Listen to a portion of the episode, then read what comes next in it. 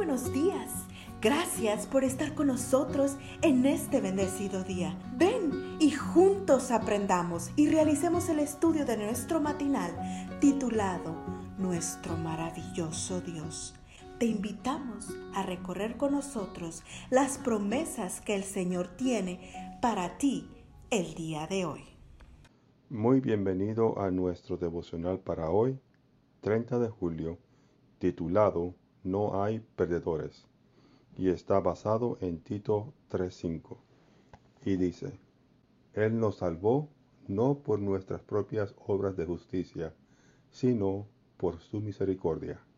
Un día Bill Hybels, pastor y autor, se encontraba en las costas del lago Michigan cuando sintió el vivo deseo de visitar el campamento donde siendo un adolescente entregó su corazón a Jesús.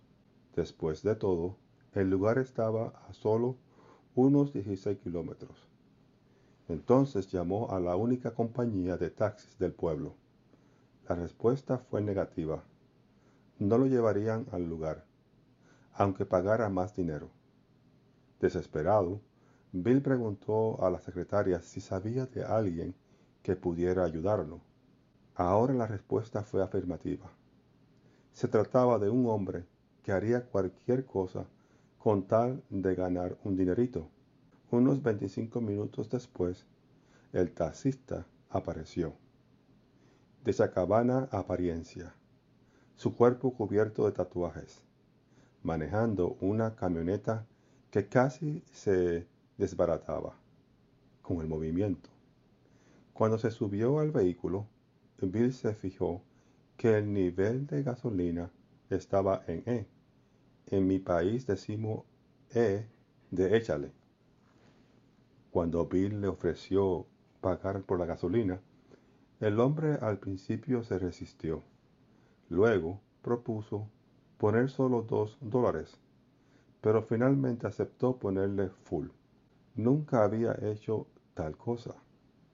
Cuando llegaron al campamento, Bill le pidió al conductor que lo esperara unos minutos. En solo momentos, Bill divisó el lugar de su conversión. Tenía 17 años. Caminaba de regreso a su cabaña. A eso de las nueve de la noche, cuando llegaron a su mente las palabras de Tito 3.5. Él nos salvó, no por nuestras propias obras de justicia, sino por su misericordia. Desde niño, Bill se había aprendido ese texto de memoria, y esa noche lo escuchó con fuerza poderosa. Pero también había aprendido que en la vida nada es gratis. Entonces se preguntó, ¿podría ser que Dios se interese personalmente en mí y me salve solo por su misericordia. Aquella noche, por primera vez, entregó su corazón a Cristo. Ya de regreso al taxi, el hombre le pregunta qué había ido a hacer a la montaña. Bill le cuenta toda la historia de cómo siendo él un adolescente, justo en ese lugar, le había entregado su vida a Cristo. ¿Cómo es que algo así puede ocurrir? Pregunta con curiosidad. En los términos más sencillos, Bill le presenta el Evangelio de Jesucristo.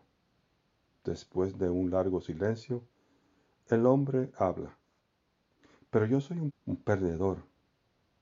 ¿Puede algo así sucederle a alguien como yo?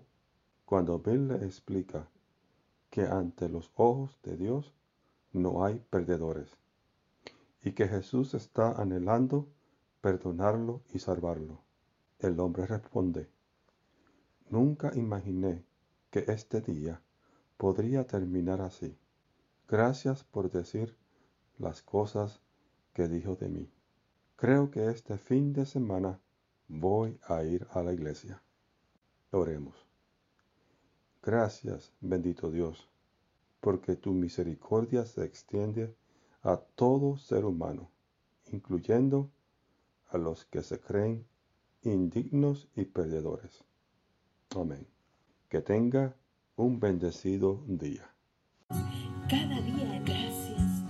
Gracias Dios por darnos la tranquilidad necesaria para enfrentar los retos, alegrías y dificultades de este nuevo amanecer. Porque el Señor tu Dios está contigo.